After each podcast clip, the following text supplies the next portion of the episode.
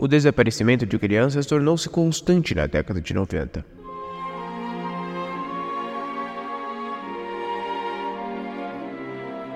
Nos Estados Unidos, uma criança desaparecida há dois anos foi encontrada pela polícia em um cômodo escondido debaixo de uma escada. 10 mil crianças desaparecem sem deixar vestígios todos os anos no país. Evandro Ramos Caetano, de apenas seis anos, desapareceu em Guaratuba, no litoral do Paraná. Vamos falar agora do Tiaguinho, aquele garoto de dois anos que está desaparecido há cinco dias.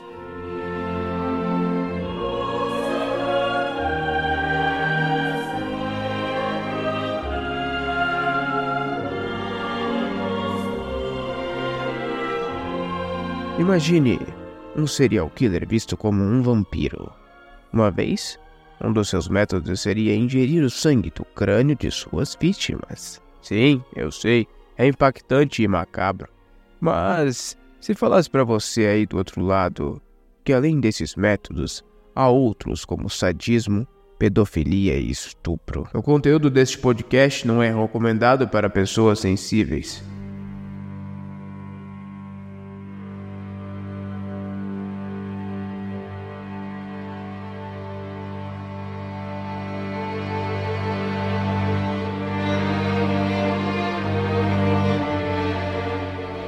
E se eu te dissesse que todos esses atos hediondos aconteceram no seu país? Marcelo Costa Andrade, o vampiro de Niterói. Quer saber mais sobre este caso?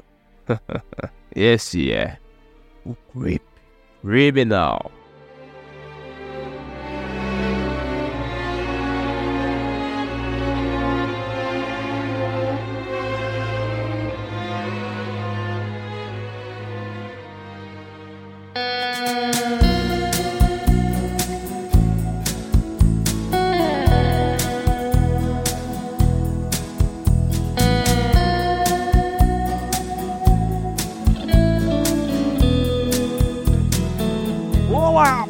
Pessoas e ouvintes, bem-vindos a mais um podcast. Eu sou o Carlos e o assunto que a gente vai falar hoje é muito sério, velho.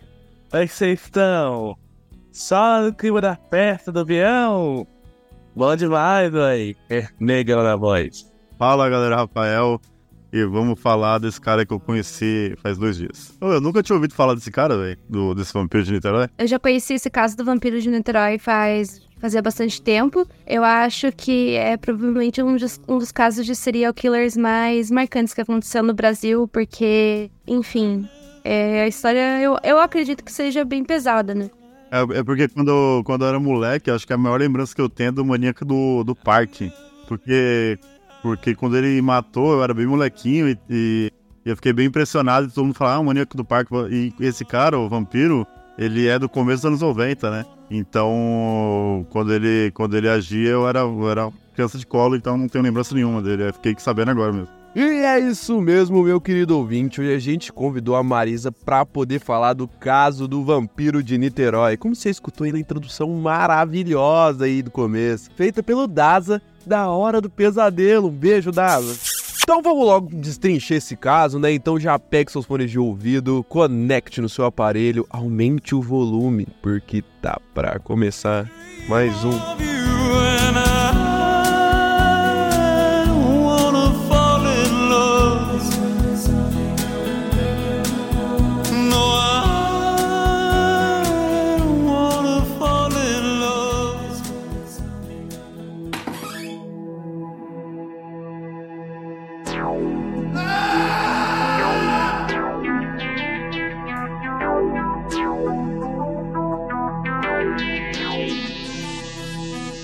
Você escuta Alexandre Frota todo dia com Rafão.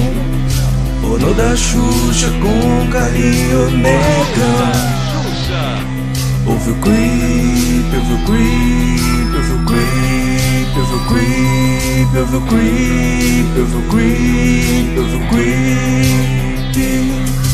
Mari Fefe dão hate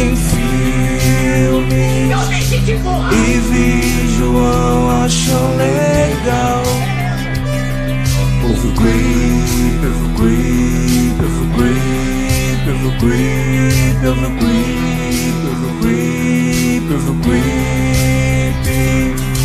Nossos episódios são uma merda. É uma merda! Nossos episódios são uma merda. Nossos episódios são uma merda.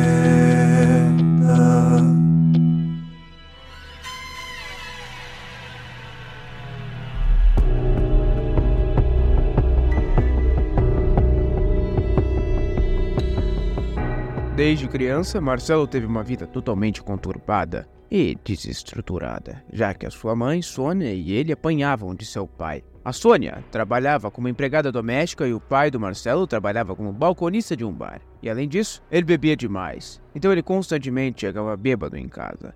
Ele brigava tanto com Sônia e tanto com Marcelo que batia nos dois, assim, quase que diariamente. Aos cinco anos, Sônia e o pai de Marcelo se separaram. E aí, como ela tinha que trabalhar para sustentar os dois, ele não tinha com quem ficar. Ela mandou o Marcelo para a casa dos avós, que era lá em Sobral, no Ceará. Lá no Ceará, não era muito diferente do Rio de Janeiro. Ele também apanhava demais porque seu avô era um homem muito severo e acabava batendo no garoto muitas e muitas vezes. Marcelo não tinha nenhum amigo na escola, ele costumava ficar rindo sozinho, afastado dos outros. Além disso, ele mesmo disse que a partir dos seis anos ele começou a ver vultos, então a vida dele mudou completamente. Na escola, ele era constantemente chamado de burro e retardado. Ele também tinha muita dificuldade na escola. Nessa época, ele começou a mostrar o que poderia ser um rastro da sua futura psicopatia.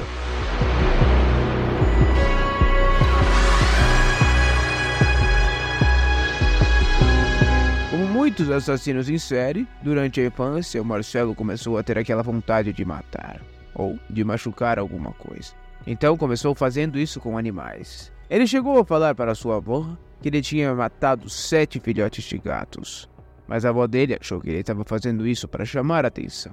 Enfim, deixou tudo quieto. A gente tem que lembrar também, né, que a gente está falando dos anos 70, num lugar bem humilde. Então ninguém tinha ideia do que poderia ser a causa disso. Em 1977, Sônia foi até Sobral para buscar Marcelo.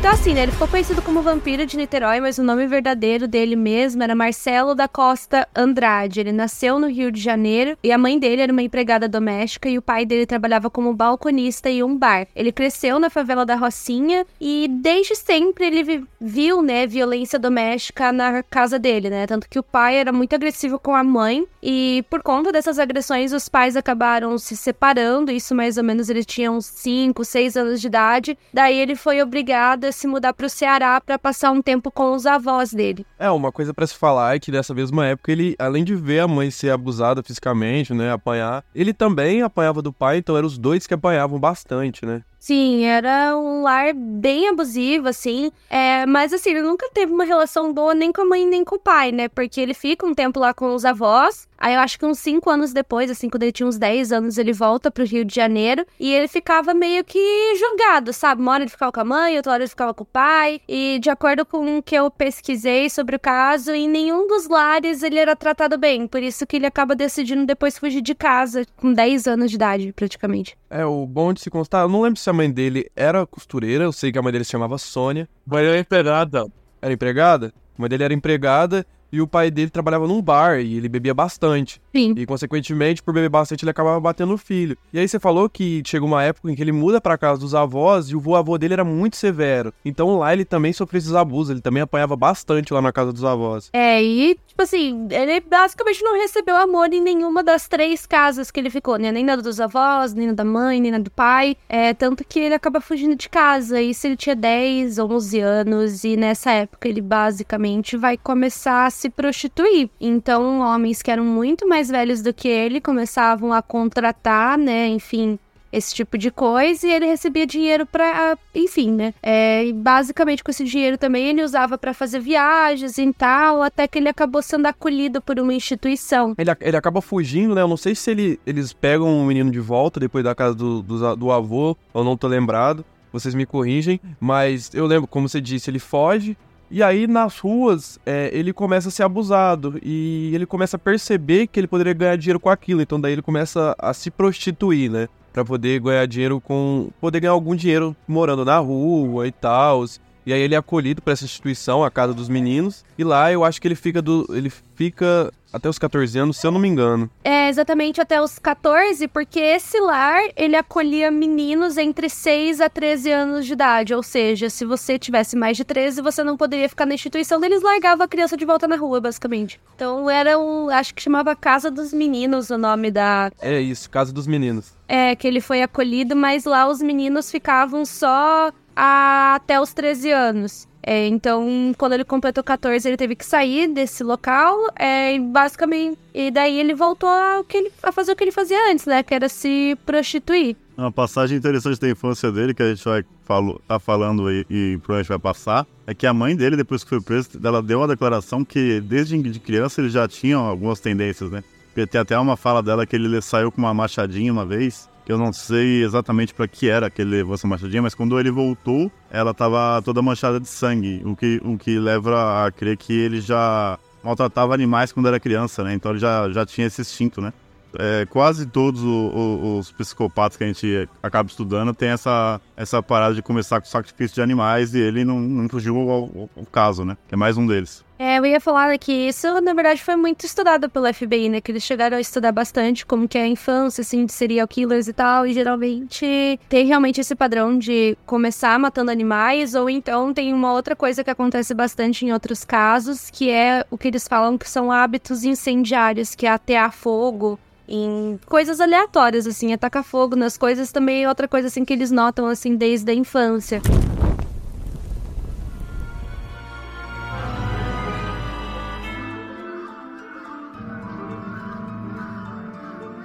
Ele até chega, se não me engano, aí pra Funabem, onde ele fica lá alguns meses, mas daí ele foge. Ele foi vivendo assim, né? Se prostituindo nas ruas e tal, até ele completar 16 anos, que vai ser quando ele vai namorar um porteiro. Não sei se vocês chegaram a ver. Mas antes de chegar nessa parte, só queria é, ressaltar a vida escolar dele, né? Porque ele tinha déficit de atenção. Ele, ele, ele, chegou a um momento da vida de criança dele que ele começou a ver vultos, né? Que ele matava animais de estimação, matava os animais, como a gente falou, porque é uma é um é uma dos indícios que, um, que uma criança pode ser um futuro psico, é um psicopata e um futuro serial killer é essa falta de empatia para com os animais e matar eles e essas coisas que a gente sempre vê, né? Dos métodos de serial killer, como é a infância deles. E ele também dava risada no canto da sala sozinho, ele tinha alguns problemas, o pessoal da escola zombava dele. Então essa parte da escolar dele foi muito complicada, foi muito conturbada. Fora que aquele tinha dentro de casa, então é, para alguns sair dentro de casa é até um refúgio, mas como ele só tinha a escola, piorava a situação. Isso reflete depois lá na frente no depoimento dele, onde ele vai dizer que é, um, dos, um dos porquês dele ter feito isso e de ele ser assim é da infância e da vida conturbada que ele teve ao longo dos anos. Não, mas é isso mesmo, tá ligado? Ele conhecia, a Marisa tava falando desse porteiro aí, ele conheceu esse cara e começou a virar, tipo, ir pros cultos, né? Daí isso mesmo, Marisa. É isso mesmo, ele vai começar a namorar esse cara que se chamava Antônio Batista Freire. É, e vai ser esse cara que vai apresentar ele à Igreja Universal. O Marcelo, pelo que a gente sabe, ele gostava bastante de frequentar essa igreja. E esse cara que ele começou a namorar era, mais velho do que ele. Ele até falou para ele que ele não precisava mais se prostituir, que ele bancava, né? Ia cuidar dele e tal. Mas mesmo assim, o Marcelo continuou a, enfim, trabalhar. Ele continuou a trabalhar com isso. Até que ele acabou terminando com esse cara e ele voltou a morar na casa da mãe dele. E vai ser aí, e, quer dizer, mesmo depois que ele terminou com esse cara, ele continuou a frequentar é, os cultos da Igreja Universal. Inclusive, ele. Ele até nessa época foi o que eu vejo a maioria das pessoas falarem que foi quando ele ficou um pouco mais estável na vida e também um pouco mais estável mentalmente, porque ele consegue emprego fixo e por aí vai. Porém, vai acontecer uma coisa nesses cultos, né, que vai mexer cabe na cabeça dele para sempre.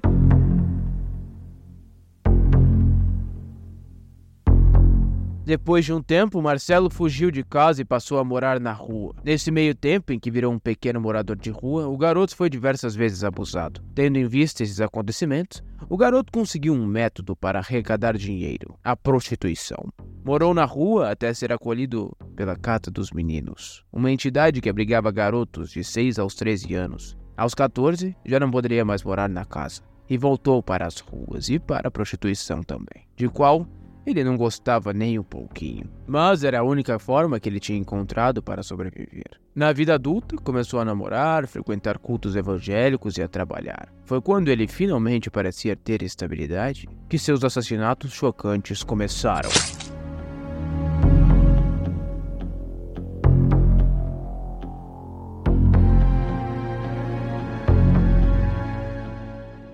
É interessante ele ter uma fase normal, em aspas, né?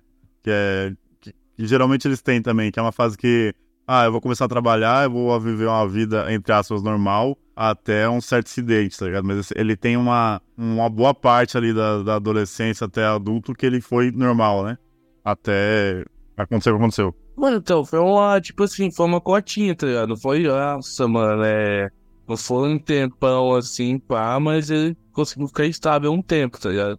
Mas esse tempo que ele ficou estável, acho que foi o. Foi o ponto de partida pra ele virar o psicopata que virou, tá ligado? É, porque dali ele conseguiu uma certa estabilidade para poder fazer as coisas que eu acho que estavam dentro dele, esses problemas, essas coisas intermináveis. Tipo, por exemplo, é, ali ele tinha estabilidade de onde comer, onde dormir. É, esse relacionamento com, com o porteiro, como a Marisa falou, durou alguns anos, durou algum, alguns longos anos. Dessa forma, ele conseguiu estabilidade para poder fazer o que ele queria, né? Ai, não, complicado essa parte. Mano, só que, tipo assim, é, é, é, é foda, é foda. Tipo assim, a gente analisar o caso, ver que o cara sofreu, tipo, muita vida inteira, tá ligado, mano? E aí, no momento de estabilidade dele, foi quando ele começou a, a fazer os negócios que ele, que ele se tornou aí, o vampiro. O que você dizia para as crianças para elas te acompanharem até esse tipo de lugar?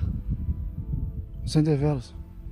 Para São Jorge. Desses cultos, ele acaba vendo certo dia, né, um dos pastores falar que basicamente quando uma criança morre, ela vai direto para o céu, ela não vai para o inferno nem nada do tipo. E dizem que foi aí que ele teve essa ideia, né, de que a, o alvo, né, as vítimas dele seriam crianças, porque se ele matasse elas, ele, entre um milhão de aspas, não estaria fazendo nada de errado, porque aquela criança ela ia direto pro céu. Ele não ia interferir naquilo diretamente, né? E a mãe dele também fala que ele colecionava muitas revistas pornográficas na época e também que ele tinha um comportamento muito esquisito no sentido que, ao mesmo tempo que ele tinha esse tipo de revista, ele também era obcecado pela Xuxa, ele adorava coisas infantis, então ele tinha vários enfim, fitas, várias coisas assim da Xuxa, e ele ouvia aquilo com muita frequência. E outro relato da mãe dele, que é um relato assim que eu acho muito estranho, é que ela fala que ela tinha uma gravação, é, que era do irmão mais novo, do Marcelo, e nessa gravação tinha um momento que o bebê, né, começava a chorar. E ela fala que o Marcelo, ele era obcecado por essa gravação também, que várias vezes ele ficava assistindo de novo e de novo essa fita, e especificamente no momento que o irmão dele estava chorando. No caso dele, diferente de outros que a gente falou, ele realmente tem sérios problemas psicológicos, né? Ele, ele não é um cara são, então, eu acho que essa parada da religião veio para ele tentar, meio que no inconsciente, justificar o que ele estava fazendo e, e, usar a religião em prol disso, né? Porque ele, ele fala que não só as mortes das crianças, mas mortes horrendas, né? Que é o que ele fazia, né? Que, legal, que levavam à purificação da criança. Então, é, meio, é um pouco de insanidade, com ele ser muito afetado por essa parada religiosa que ele estava passando na época e, e, juntou tudo numa pessoa insana, entendeu? Eu acho que ele acha até hoje que ele estava purificando mesmo, sabe? Esse tipo de visão que ele tinha. A, a Marisa provavelmente vai continuar, que ela estudou mais do caso, mas pelo que eu li, pelo que eu vi, não tem muita. Dessa parte pra frente, não tem muito sobre os casos. Tem mais do dia que, que foram as, a última vítima dele, né? Que são os, os dois irmãos lá. Que já tem um salto para esse dia que ele, que ele que ele fez a última vítima, né? Até tem algumas informações sobre algumas outras vítimas que ele cometeu. Então, assim, é que na verdade esse caso ele ficou conhecido, ele já tinha matado outras pessoas antes da polícia começar a investigar. No caso, outras pessoas seriam crianças, né? Acho que as vítimas dele tinham entre 6, 14 anos no máximo. É, e, bom, o que acontece? É que vem à tona o caso de dois irmãos, que acho que a gente vai dar mais detalhes depois, mas antes disso ele já tinha cometido outros assassinatos que até então a polícia não tinha feito essa associação, né? Aquelas crianças estavam morrendo por conta de um assassino é, em série, né? Até porque eu sempre falo, o Brasil é, demorou muito tempo até ele entender como é que funciona o comportamento de assassino em série e tal, fazer esse tipo de rastreamento, porque, querendo ou não, se você consegue ver como que aquele assassino em série tá agindo, você consegue meio que premeditar quando é, outros crimes irão acontecer. E no caso do Marcelo, não foi feito esse tipo de mapeamento. Até porque é muito importante a gente frisar que as crianças que ele matavam eram crianças muito pobres. Muitas crianças eram crianças que é, moravam na rua, que vendiam bala na rua, eram crianças que passavam por necessidades, que ele oferecia doces, que ele oferecia dinheiro para aquela criança. E o que eu observo na maioria dos casos criminais que eu conto no meu perfil, né, no meu podcast, é que se as vítimas são de uma classe social baixa, a polícia não se importa em investigar rápido. Basicamente, eu falo muito basicamente, né? Desculpa. É, isso é uma coisa que acontece em muitos casos. E isso não é só aqui no Brasil. É, é isso acontece no, mundo inteiro, nos Estados Unidos e tal. Vários países que a gente acha, ah, lá a justiça é perfeita. Não. Se, tipo, são pessoas pobres, a investigação é muito mais lenta.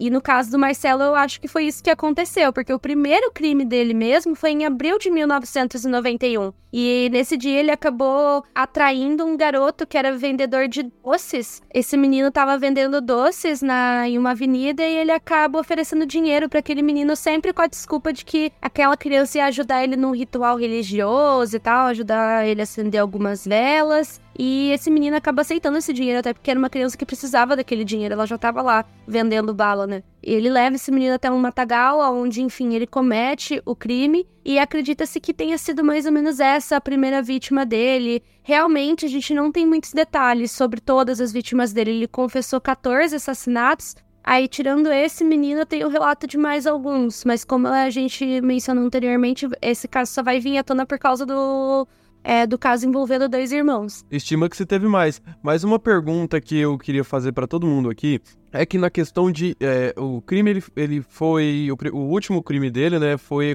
pelo menos até aparentemente, né, que foi do Altair, né, juntamente com o irmão, que o Altair conseguiu sair, conseguiu escapar, foi em 1991. E nessa década de 90, o desaparecimento de crianças foi muito, cara, foi muito constante. A gente, a gente consegue perceber que tem várias coisas assim, acho que de 90 para cima, diversos casos de desaparecimento de crianças, aparecimento de corpos, tem o caso Evandro, tem diversos outros casos que, tipo assim, é, é foi impactante. Teve na época o Satanic Panic, teve muita coisa. Então, tipo assim, era, pô, em Niterói, Rio de Janeiro, em vários outros lugares do país, já tava sendo constante. Então, tipo assim, a polícia eu acho que ela ficou meio. E agora? Tá ligado? Mais o serial killer, o que que é que tá acontecendo? E, e um serial killer tipo assim, né, dessa, dessa magnitude, um serial killer clássico que faz coisas hediondas é muito, cara, é um, um, tema meio complicado a gente se conversar aqui, né? É, fora principalmente de criança, tá ligado, mano? E o caso Evandro cai literalmente no que a Marisa falou de criança pobre, né? Porque o caso Evandro, o caso Evandro se não envolvesse a, a história da, do, da família do prefeito lá, é, não teria toda essa repercussão, né? Porque envolveu mais as teorias da conspiração, por isso que ficou um caso grande. Mas eram crianças pobres que antes do Evandro já estavam sumindo, tinha o caso do Leandro lá e tudo, e que só teve repercussão realmente grande por causa que envolveram a família do prefeito, que ele virou o principal suspeito lá, a família dele no caso. Mas a criança pobre sumia doidada no Paraná, entendeu? E ninguém dava muita atenção. É, e dentro do. do pra gente agora falar, assim, do, do como eram os crimes dele, né? Eu sempre deixo sempre deixo claro que o Creepy Criminal ele é um, ele é um quadro de conteúdo mais sensível, né? Então pessoas mais sensíveis não podem entrar aqui, né? Podem ouvir assim com toda a liberdade. Dentro dos casos dele tinha sadismo, tinha pedofilia, tinha estupro, tinha tudo, tinha, tinha, tinha necrofilia, tinha até casos de necrofilia, né? E aí, tipo assim, a gente chega no ponto, tá, tudo isso aconteceu, a gente discorreu sobre tudo isso, sobre questões religiosas, sobre essa questão da pedofilia, sobre a questão da infância dele, sobre diversas outras questões, mas tá, por que que ele chama Vampiro de Niterói? Por que ele é apelidado de Vampiro de Niterói? E aí, pro, pro ouvinte que não conhece esse caso, a gente vai explicar. Acho que agora é o melhor, agora é o melhor momento da gente explicar o porquê que ele é chamado de Vampiro de Niterói e se a Marisa quiser, ela pode explicar, pode dar outros, outras crianças também, outros depoimentos de crianças que foram atacadas por ele.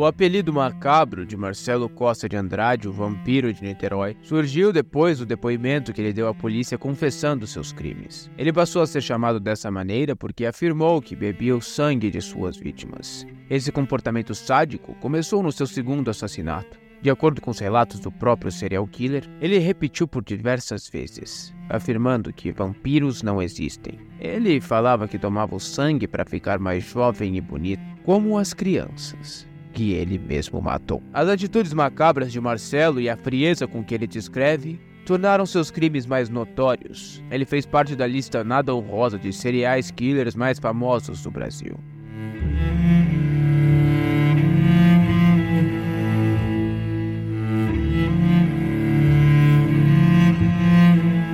Recebeu esse nome é um relato de uma vítima que, onde a gente sabe que isso aconteceu, até porque depois que ele foi preso, ele foi do tipo de serial killer que confessou os crimes, sabe? Porque tem alguns serial killers que são presos e tal, e não confessam, não falam o que eles fizeram. Ele falou, tipo, absolutamente tudo que ele fez, né? Pelo menos do que ele quis falar, pelo menos, né? Porque eu sempre falo no meu podcast que quando é casa de serial killer, a gente sempre pode pensar que o número de vítimas foi maior. Mas teve um menino de 11 anos que foi uma das vítimas do vampiro de Niterói herói chamado Anderson Gomes Goulart. E mesma coisa, ele assassinou esse menino, fez aquilo que eu falei para você, já atrair a criança, oferecendo dinheiro, doce, comida, coisas bem básicas. E ele levou esse menino até um matagal, onde ele agrediu a cabeça daquele menino com uma pedra. E foi aí que ele bebeu o sangue que escorreu da cabeça desse menino. Ele teria até mesmo guardado um pouco daquele sangue dentro de uma vasilha. Então, né, geralmente isso não acontece só no Brasil, mas sempre que tem algum caso onde acontece isso, que é, um, é, é uma parafilia. Parafilia seria. Como é que a gente pode dizer? Desejos sexuais que são considerados incomuns incomuns, né, desejos sexuais que são considerados depravação para a maioria das pessoas, né? Que no caso entraria essa coisa do sangue, por aí vai, e tem o que a gente chama de vampirismo, que é quando a pessoa tem é, o desejo de beber sangue de outra pessoa. E no caso, né, todos os casos que eu conheço que aconteceu isso que a gente fala que é o vampirismo, a pessoa acaba recebendo o nome de vampiro de não sei da onde, né? Tem vários casos de vários vampiros aí, entre aspas, espalhados pelo mundo. E obviamente a mídia iria se aproveitar que isso aconteceu, porque você coloca na manchete vampiro de Niterói, você vai ficar assustado, você vai querer comprar o jornal, né? E na época era bem isso que acontecia, você vai querer clicar para ler a matéria. Então não foi muito diferente no caso do Marcelo. Então era porque ele realmente bebia sangue das vítimas. Sensacionalismo nos anos 90 é mato, né? Não, e, e, e ele odiava essa alcunha, né? Ele falava que vampiro não existe. Ele não gostava não desse nome. Ah, é. até porque a questão de ele beber sangue nem era só porque, pela questão de se considerar um vampiro ou não. Eles bebiam sangue para poder, é, é, sei lá, absorver a beleza das crianças, poder ficar bonito, com, mais bonito, mais belo, com a pele melhor e tarará. Ele acreditava nisso. Juventude, né? Ele falava que era juventude. E aí, como a gente estava falando, o pastor, né, olhou para ele um dia e disse que crianças até 13 anos morriam e iriam pro céu a partir. É uma coisa, né? Deu 13 anos, você, vai pro inferno, dependendo do que você vai fazer. Mas antes dos 13, né? Tem é, o 13 confirmado. Essa parada de, de, de 13 anos e tal, ele até dizia que era para poder. Ele não matava gente maior de idade, porque se ele matasse ele podia estar tá tirando o a pessoa, ele podia levar a pessoa pro inferno. Então ele queria purificar as crianças, ele queria levar as crianças para o céu e tarará, todo aquele papo. E aí, como a Marisa falou, ele tinha aquele um pote onde após ele matar as crianças ou durante os atos, ele batia a cabeça das crianças vivas, aí abria o crânio dela e colocava o sangue para tomar e fazer todo o processo que a gente falou aqui, né? Ele, ele tinha um modus operandi bem é, complicado e e prefer, preferencialmente era, era menino, né? Ele gostava que fosse menino. É muito complicado entrar em detalhes, tá ligado? Da, porque envolve criança, né? Mas o modus operandi era basicamente o, o, o que a Marisa falou, o mesmo, né? Sempre atraindo com, com dinheiro ou alguma coisa, porque geralmente era criança de, de rua ou, ou e levando para um lugar isolado e, e o modus operandi dele não, não falhava muito, né? Mano, ele pegava uma criança. Era basicamente o seguinte: pegava uma criança pobre, pá, levava pra casa, levava pra casa, fazia as loucuras, mano, e sangue. Era isso, tá ligado? E o interessante é que, pelo que eu vi, ele desovava, né? E, e ele desovava o corpo e, tipo assim, no caso do Evandro, que a gente falou um pouco, que, é, que tem essa parada com criança, é, era difícil de achar os corpos, tanto que até um, um, depois de muito tempo, acharam o corpo enterrado. Então, ali o cara tinha um. A pessoa tinha um cuidado com meio que sumir o corpo. No caso dele, não, ele simplesmente desovava no rio, desovava em algum lugar. E, e, a polícia nunca ligou nada assim, sabe? Ah, chama o corpo da criança que nunca, nunca chegou a, sei lá, a, a, suspeitar que tinha alguém. Sei lá, é complicado. Ele não. O que eu tô falando é que ele não, não, não escondia o corpo, ele simplesmente descartava o corpo, né? Mano, foda é o seguinte, ó, é igual, igual falou, tá ligado? Tipo assim, criança é um tema pesado, tá ligado? Mas, mano, era meio que criança mendigo, tá ligado, mano? Tipo, se pegava criança pobre, mano, muito pobre, tá ligado? Então, isso importava muito, tá ligado? Vai falar que era indigente, por exemplo? Isso, é meio criança indigente, tá Tipo, sem pai, sem mãe, não tinha como. Não tinha um cuidado, Botafé. Iria aproveitar, mano, ele tacava o terror, tá ligado? Mas aí, Marisa e Carlinhos, chega no dia do, dos dois irmãos, né? Que é o que, que, é o que, que pegou ele. É, então, esse caso dos irmãos, que vai ser o que vai culminar para o fim do caso, aconteceu no dia 16 de dezembro de 1991. Dois irmãos que eram. Peraí, deixa eu ver o nome deles. Era o Ivan e o Altair, né? Dois irmãos, que eram o Altair e o Ivan, eles tinham decidido que eles iriam até a casa de um vizinho deles que tinha prometido que ia dar almoço para ambos. Então, isso acho que mostra, né? Como essas crianças realmente eram crianças que passavam por necessidades, né? Então, eles ficaram muito empolgadas com aquilo que, enfim, eles eles iam ganhar o almoço, então eles decidiram ir até a casa desse vizinho. Só que para chegar lá, eles tinham que passar pela, por uma rodoviária. E teria sido nesse lugar que o Marcelo teria abordado os dois e oferecido para eles cerca de 4 mil cruzeiros para que eles ajudassem ele, ele num, num ritual religioso, né? Como eu tinha mencionado anteriormente, era sempre essa desculpa que ele utilizava para conseguir atrair as vítimas. Eu acho até porque, né? Talvez a criança, na mentalidade dela, fosse pensar: ah, não, é um ritual. No caso, ele falava principalmente que era pra São Jorge. Sei lá, pensava que a pessoa era religiosa, que a pessoa era uma gente boa e por aí vai. Então, talvez fosse por isso que ele utilizava dessa, dessa desculpa. Os meninos acabaram aceitando, né? Até porque eles precisavam de dinheiro e eles foram, né, até uma praia. E era super longe, eles andaram quilômetros até chegar lá. E nessa praia teria sido onde o Marcelo teria tentado beijar o Ivan, que era o garoto mais novo. E nisso, obviamente, eles percebem o que tinha acontecido. Esse menino ele tenta, esse menino ele tenta fugir, mas ele acaba sendo capturado pelo Marcelo. É, e tipo tudo isso acontecendo na frente do irmão dele. Ele vê o irmão dele sendo abusado e vê o irmão dele também sendo enforcado até a morte. Obviamente o Altair ele entra num estado de choque gigantesco e ele acaba entrando num modo sobrevivência, né? Porque ele percebe que se ele fizesse tudo que o Marcelo queria, ele talvez fosse ter uma chance de sobreviver. O Marcelo ele até tenta falar para ele que o irmão dele só tava dormindo e por aí vai. Daí depois disso ele tira o Altair dali e os dois passam bastante tempo juntos. Eles chegam a dormir na mata, eles passam num posto de gasolina. Enfim, eles ficam bastante tempo juntos e o Marcelo sempre perguntando pro menino, né? O menino acho que tinha uns 10 anos de idade. Ai, você vai ficar comigo para sempre? Ai, você pode morar comigo. E, tipo assim, ele fica com aquele menino por bastante tempo.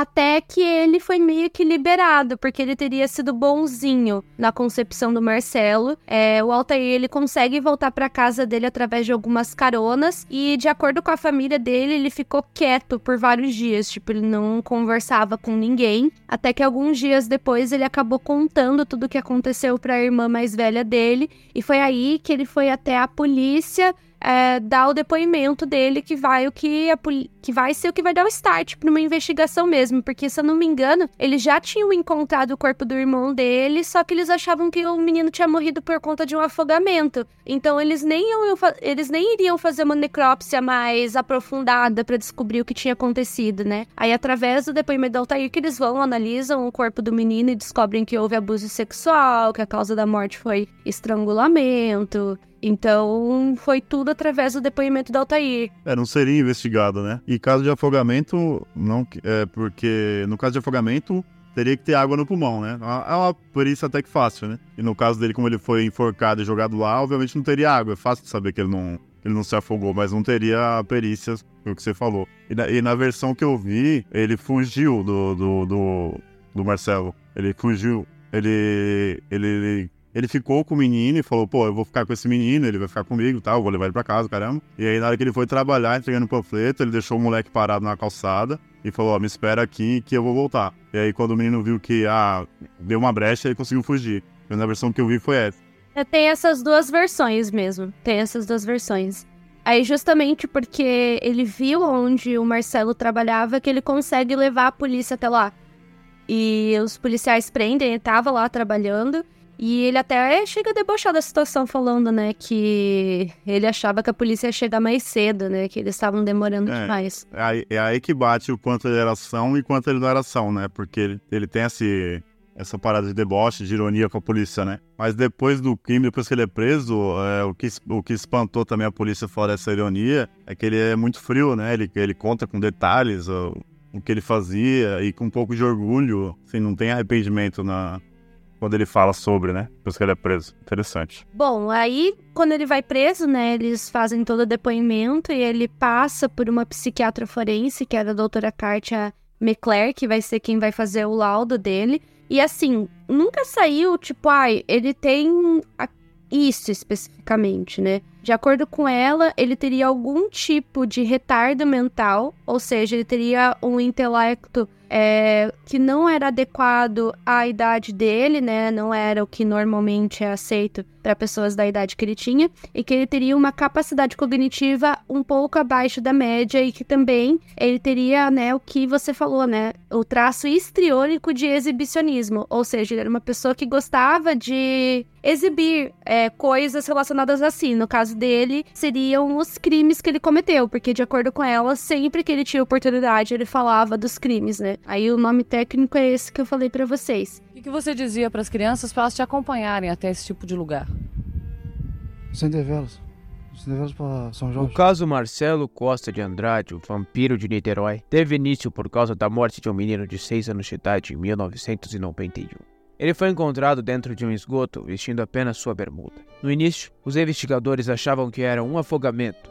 Contudo, a autópsia revelou violência sexual e assassinato por asfixia. Foi quando um irmão do garoto revelou que um homem havia os abordado e tentado os molestar, e que apenas ele conseguiu fugir. Depois de reconstruir o caso e investigá-lo, a polícia chegou até Marcelo. Ele confessou a autoria sem nenhuma hesitação. Além de não demonstrar remorso, ele ainda ironizou os policiais, afirmando que eles foram lentos para encontrá-lo.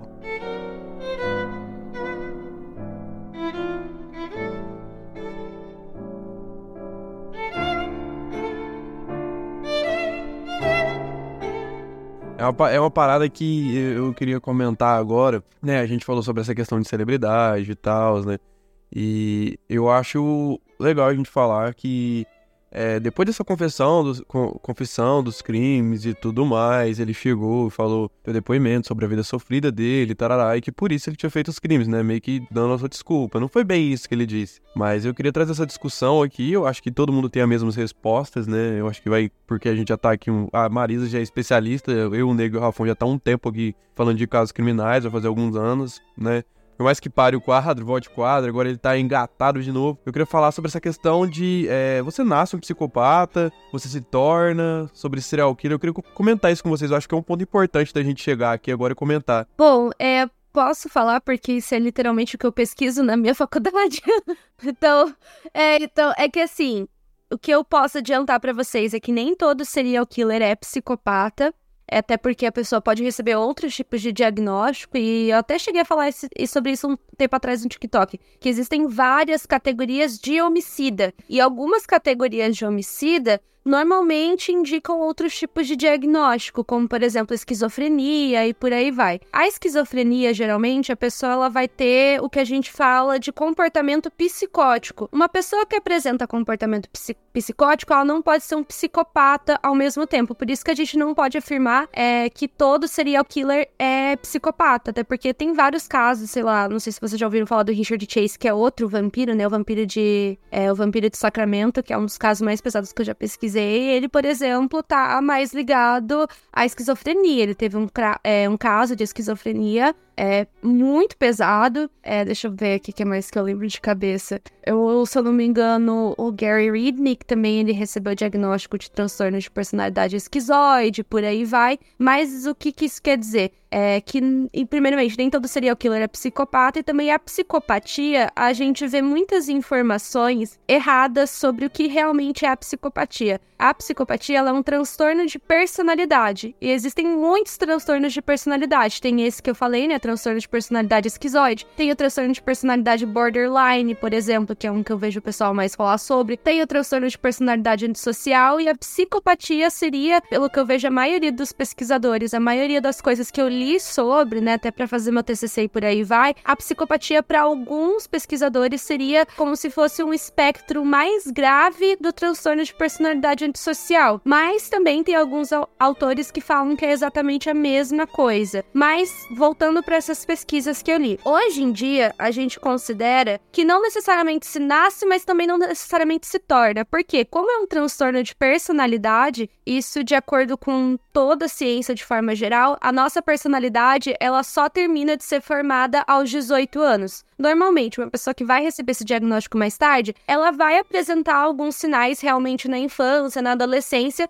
mas mesmo assim, a pessoa não pode receber um, é, o diagnóstico de um transtorno de personalidade. Não sei se está fazendo sentido. Porque a personalidade só termina de ser formada aos 18 anos. Então, a gente acredita que, basicamente, para a pessoa se tornar um psicopata envolve tanto fatores biológicos, porque realmente é, tem um fator genético, né? Se, se, a criança é pai de. é filho, quer dizer, de pais psicopatas, ela tem uma tendência genética maior a desenvolver isso no futuro. Também tem os fatores sociais, né? Em como que ela viveu naquele meio e os fatores psicológicos, porque eu não sei se vocês já chegaram a pesquisar ou contar alguns casos assim, mas também tem casos de assassinos, serial killers, enfim, que eram pessoas normais até sofrer um acidente de carro, por exemplo, porque existem muitos estudos sobre isso. É uma coisa que eu queria falar, porque a gente vai acompanhar, sei lá, o, ca é, o caso do isolado do Richard Ramirez. Quando a gente pega o caso do isolado do Richard Ramirez, a gente vê que ele sofreu traumatismo craniano. O, o, o, o Marcelo, por exemplo, ele apanhava muito, né? Ele sofria, apanhava muito, então tinha essas paradas. Eu vi uns estudos também que diziam que uma pessoa, ela nasce, ela nasce com traço de psicopatia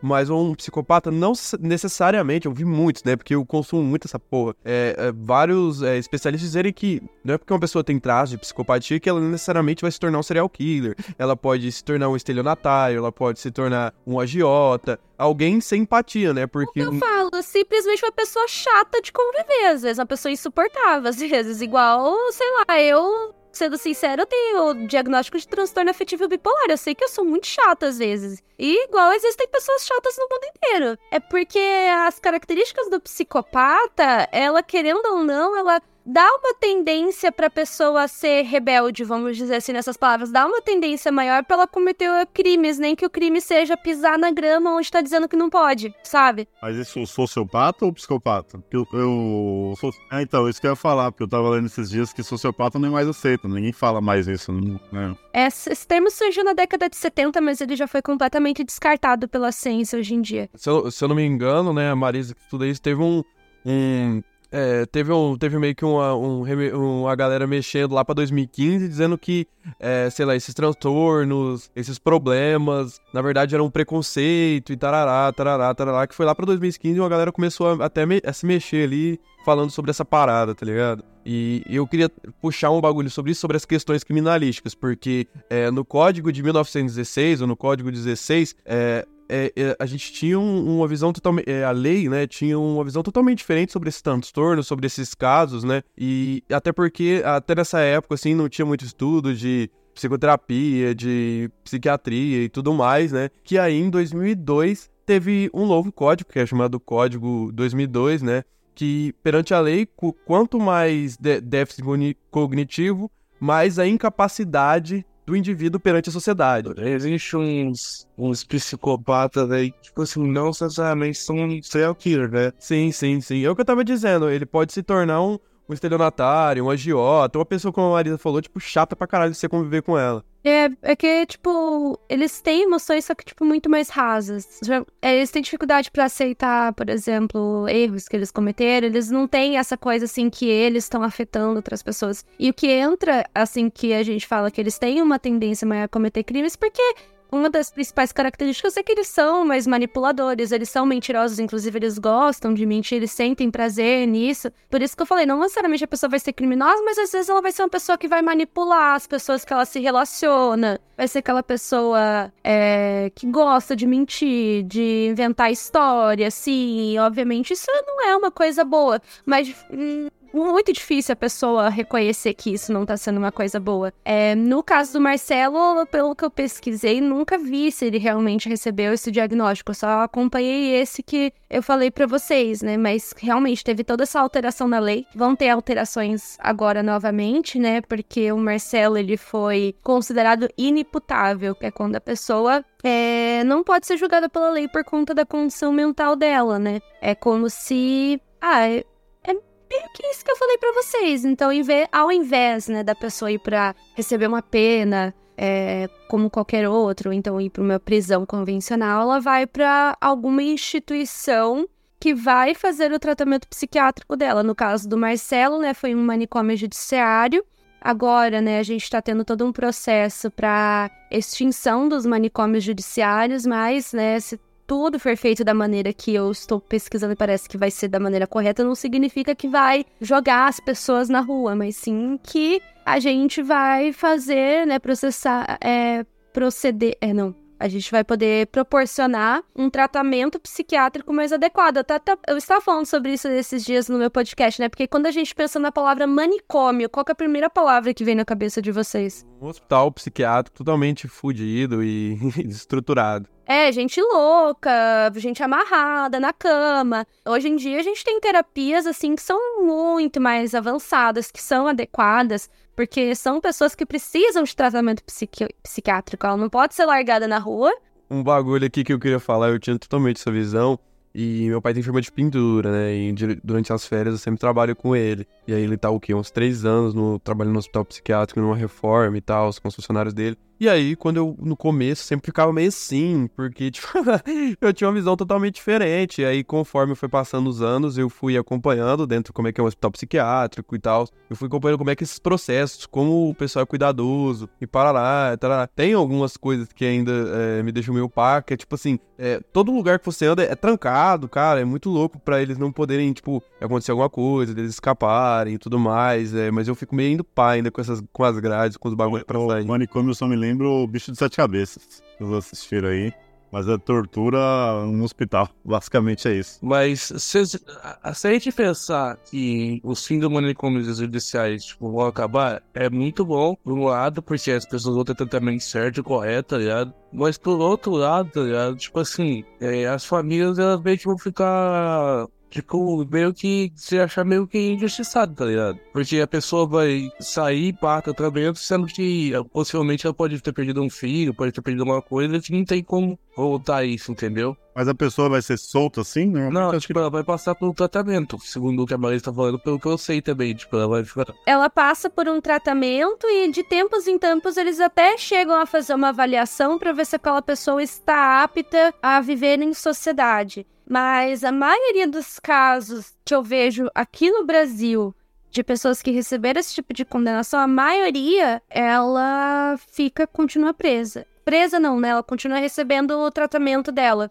Eu tanto que eu não consigo lembrar agora de um caso de cabeça aqui do Brasil onde a pessoa foi considerada inimputável, fez o tratamento e depois foi solta.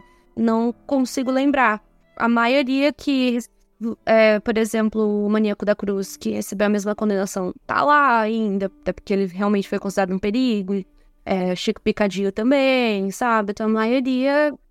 Ai, eu realmente não aguento esse nome. Chico Picadinha de fuder, não tem como, tá ligado? Não tem jeito. Inclusive, o, o Marcelo tá, é, saiu matéria até. Ah, o Marcelo tá pra ser solto, mas é o que a Marisa falou: ele não vai ser solto, ele tem que passar por avaliação pra ser solto e provavelmente ele nunca vai ser solto, vai ser uma prisão eterna até ele morrer. Vai ser, como é que diz? É, é perpétua, né? In- Inclusive teve um. A gente pulou, mas ele, teve, ele fugiu, né, da, do manicômio em 97, não foi isso? Porque que foram pegar ele, que diz ele que tava querendo ir pra casa do pai dele. É, 12 dias ele passou foragido e foi capturado. E até por condições, assim, que às vezes eles realmente percebem que a pessoa não pode ser liberada, né? Já, já vê esse histórico de fugas e por aí vai, são coisas que impactam na avaliação, né? No caso que foi noticiado, é que tava chegando perto do período que ele ia fazer uma nova avaliação, né? Aí, obviamente, fica essa tensão. Será que vai ser liberado? Será que não? Mas não foi liberado, porque a própria psiquiatra, né, que avaliou, falou, gente, não tem como, porque o diagnóstico que ele tem, né, a condição mental que ele tem é irreversível. Não tem, não tem como a pessoa é, ser curada desse, é, dessa questão que ele tem. Ele é um perigo pra sociedade, né? Não tem como, né? Ele, É, não tem como viver em sociedade, né, mano? É, um cara que tinha. É, é, tinha é um tipo, um- esse tipo de serial killer dele, de questões religiosas e tal. É, é difícil, né? Porque é, é tudo muito deturpado essa parada, de muito distorcido na, na mente dele pra cometer esse tipo de bagulho. Então, é, esse, um cara desse viver em sociedade é muito complicado, velho. É muito complicado. Porque é, um cara que cometia crime de sadismo, necrofilia, pedofilia, estupro, é, é, é, é, cara, não tem como. Esse cara não pode viver em sociedade, não tem cabimento. Mano, eu acho foda, eu acho. É, é complicado, mano. É complicado. Tipo assim, mano, eu acho que tem gente, mano, que, tipo. Eu sei que isso é meio. Sabe, isso é meio estranho, tá ligado? Mas eu acho que tem coisa que, igual o Carlos falou, mano. Às vezes a gente tem que pensar, tipo assim, na sociedade. Não tem como a gente liberar essas pessoas pra fora, tá ligado? Elas são uns perigos pra, tipo, pra gente e pros outros, entendeu? É, a gente sempre chega nesses quadros, a gente já comentou do Jeffrey Dahmer, a gente já conversou do, já conversou do Stalk da Bjork, é, o último foi o Macaco Travis, então não foi nada com a ver com o assunto, mas é, é foda, quando a gente, quando, principalmente eu que sou fissurado por essas porra, é, minha namorada leu o livro Lady Killers e tal, ela não gostou muito de alguns pontos, mas tem essas paradas, né, mano? É, eu li alguns sobre alguns é, serial killers brasileiros, mais underground que ninguém sabe muito, né? Que não estourou como, sei lá, o Maníaco do Parque, o Maníaco da Cruz, o, o Vampiro de Niterói. E todos têm um método, tem um bagulho, tem um- uma passagem da vida. Tem esse bagulho que a, que a Marisa falou sobre alguma coisa que. É, algum acontecimento que machucou muito eles também. É, normalmente é o gatilho, né? Alguma coisa pode causar um gatilho, né? Que nem eu falei, pode até ser um acidente de carro. Tem vários casos, assim, que a pessoa tinha um comportamento normal, assim, e a família fala que depois que a pessoa sofreu um acidente, ela mudou completamente a personalidade dela. Tem vários casos é, que tipo, a pessoa não parecia ter intenção que ia matar a outra. Mas aí pode acontecer toda uma alteração cerebral, né? Por conta do acidente de carro.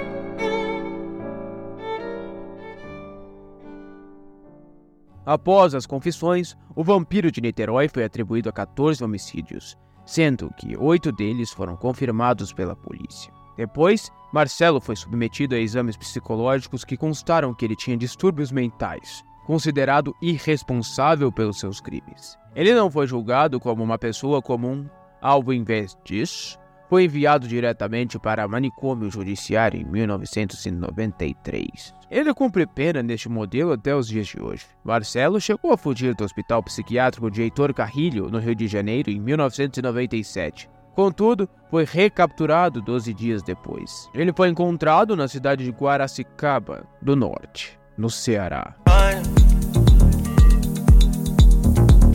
Hey.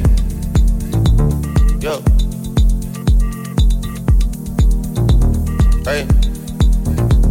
Hey. Oh. É, então Então, pessoal, se vocês, é, enfim, forem com a minha cara e quiserem acompanhar mais os meus conteúdos, o meu podcast, ele é 100% voltado para crimes reais. De vez em quando a gente fala sobre alguns casos sobrenaturais. É, chama apenas um podcast. A gente está em todas as plataformas de áudio possíveis e imagináveis. Então, se quiserem ouvir depois mais algum caso criminal, vai lá no nosso podcast, né? O apenas um podcast. Ou então me segue nas redes sociais, o arroba é Lady from Stars, em todas as redes sociais. E é isso, lá também tem casos e fotos da minha cachorrinha, que ela é muito fofa e eu sei que vocês vão gostar.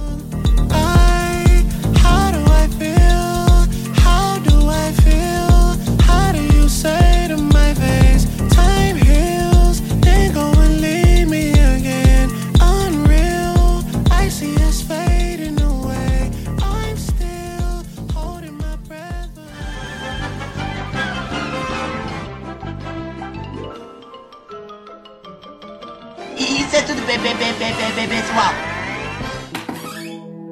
Este episódio foi editado e mixado pela Creepycat Studios.